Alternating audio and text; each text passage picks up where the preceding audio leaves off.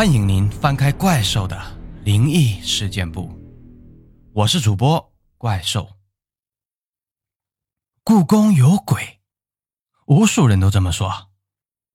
众所周知啊，各国的宫殿里面是最容易见鬼的。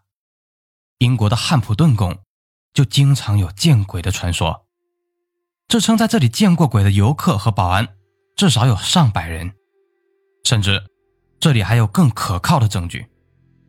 二零零三年，汉普顿宫的监控系统无意中拍摄到一个穿着长袍的神秘人物，当时在整个英国传得沸沸扬扬。瑞典的皇宫也经常闹鬼啊。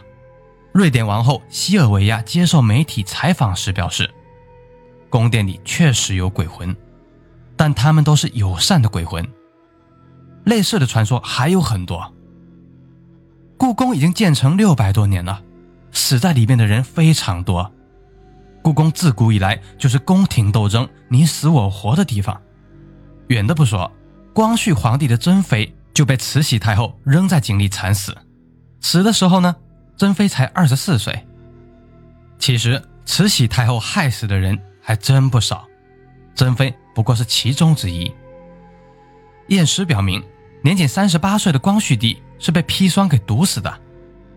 敢下手毒死皇帝，并且还有这个渠道的人，自然只有慈禧。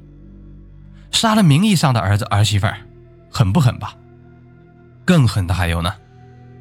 最初垂帘听政的并不是慈禧一人，还有比她地位更高的慈安太后。慈安地位虽高，却不迷恋权力，一手扶持了慈禧太后专政。即便如此，卧榻之旁岂容他人安睡啊？慈禧还是斩尽杀绝。根据溥仪的回忆，慈安太后死时，本来只是轻微的感冒，一切正常。服用了太医的药以后，第二天就突然暴毙，年仅四十五岁。显然，溥仪认为啊，慈安太后就是被慈禧给毒死的。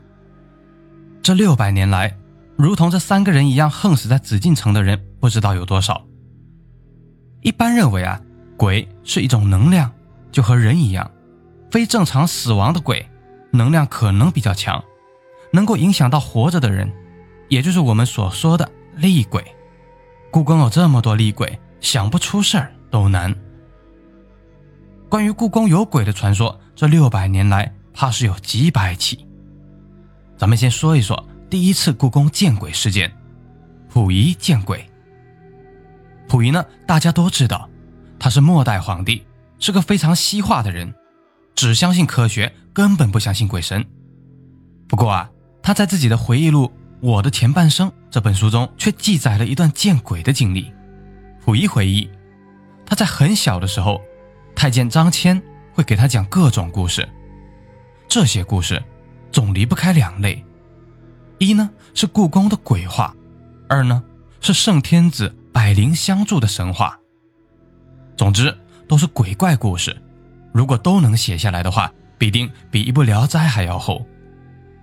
所谓圣天子百灵相助，指的是一切鬼神对于皇帝都是巴结的，甚至有的连巴结都巴结不上，因此皇帝是最尊贵的。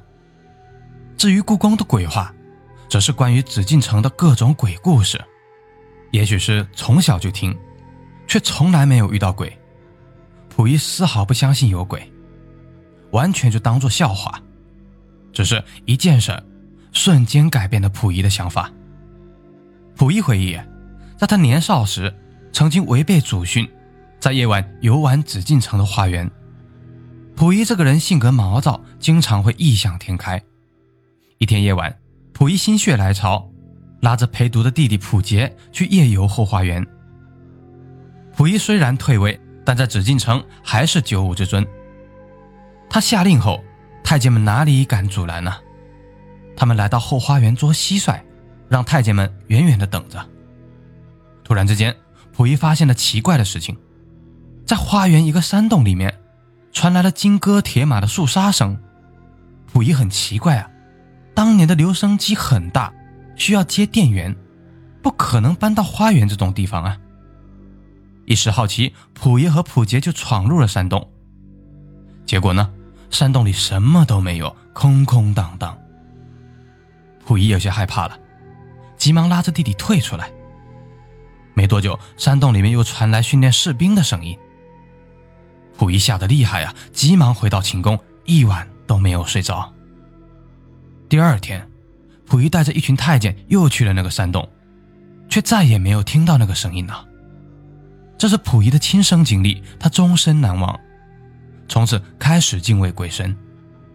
溥仪认为这肯定是自己的祖先某位皇帝阴魂不散。满清王朝是弓马定天下，皇帝死后还不忘记训练军马，看来不是康熙、雍正，就是顺治、乾隆了。可惜因为涉及封建迷信，在我的前半生这本书出版之前。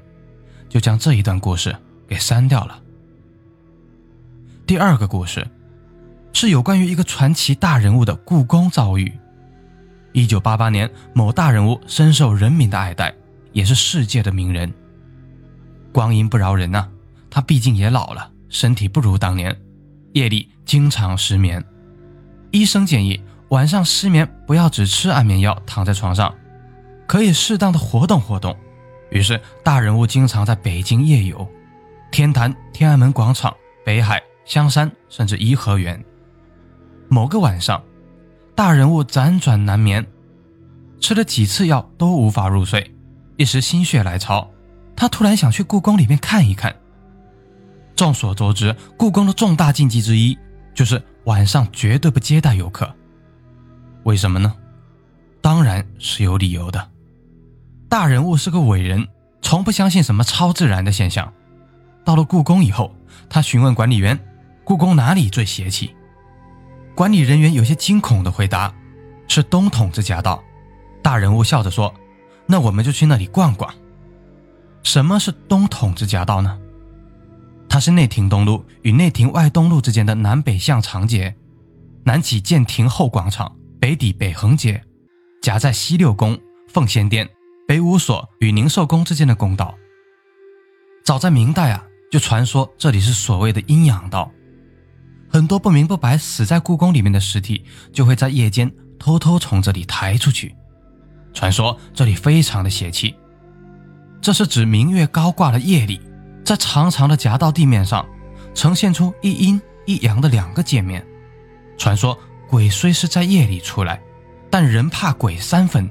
鬼怕人七分，鬼会躲着人走，人走阳道，鬼就走阴道；人走阴道，鬼就走阳道。但是人如果一脚踩阳道，一脚踩阴道，或者是踩着中间线走，那鬼就没地方走了，一百步就会把人撞个跟头。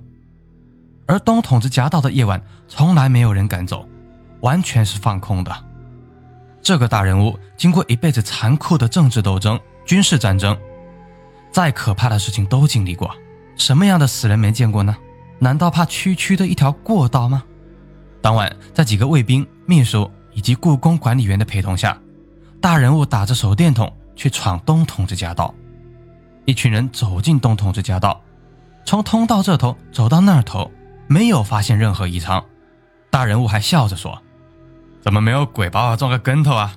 哈哈，都说故宫有鬼。就是封建迷信，谣传。话音未落，大人物的笑容突然僵掉了。在明亮的月光下，一行人清楚地看见了一幕场景：从宫墙中走出几个宫女，看不清穿的是明代还是清代的服饰。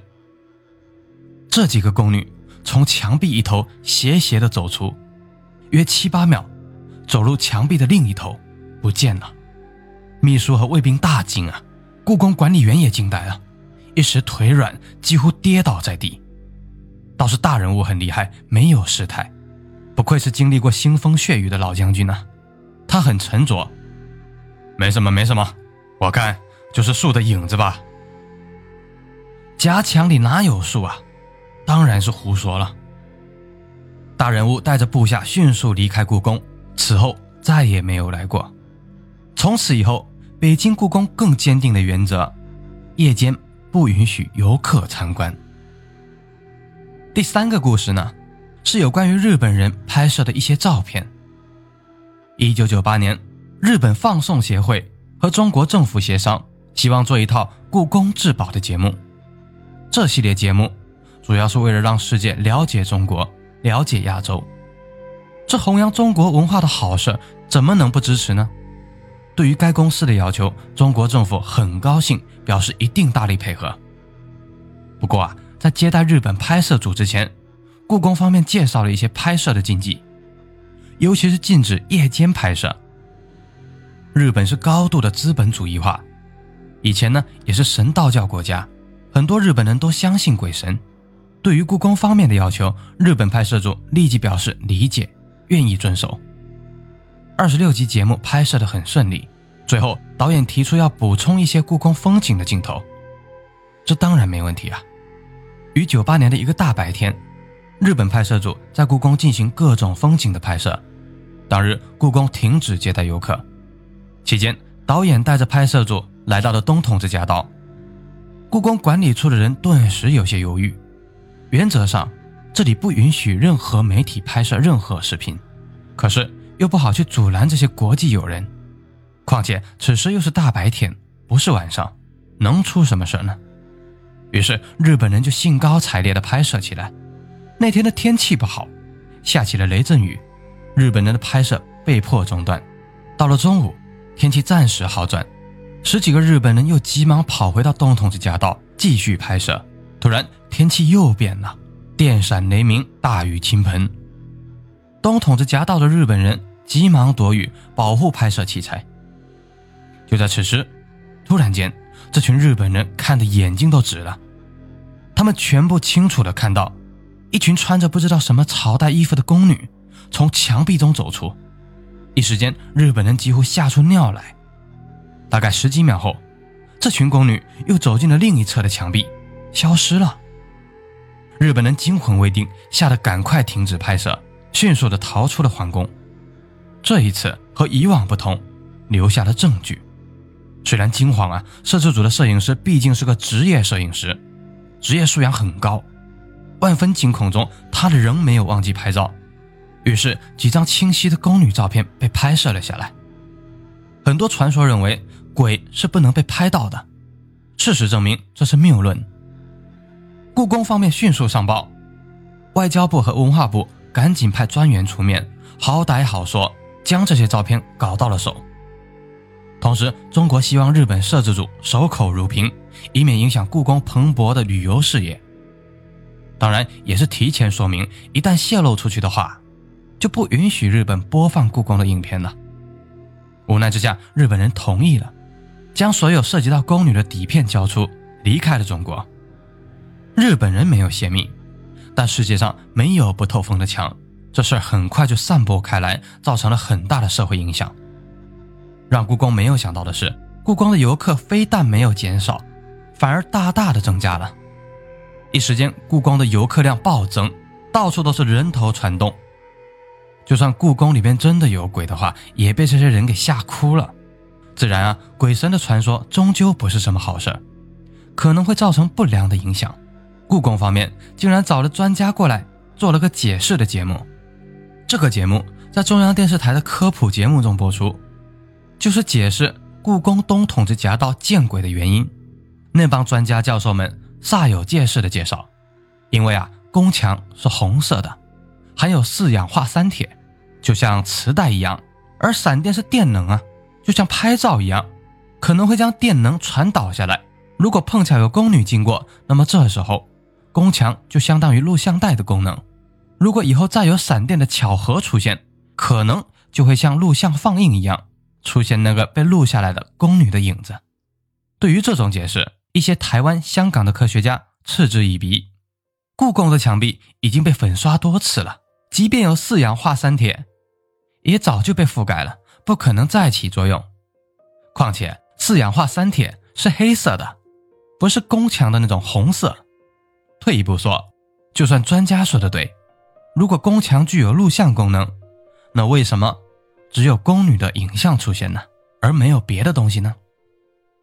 那么问题来了，这世界上究竟有没有鬼呢？大家有兴趣的话，可以找个雷阵雨的天气，去故宫的东筒子夹道逛一逛。如果大家见到了，可不要来我这里留言呢。那么今天怪兽的灵异事件部就先到这里了。下一期咱们来讲一讲香港女星养小鬼的故事。咱们不见不散。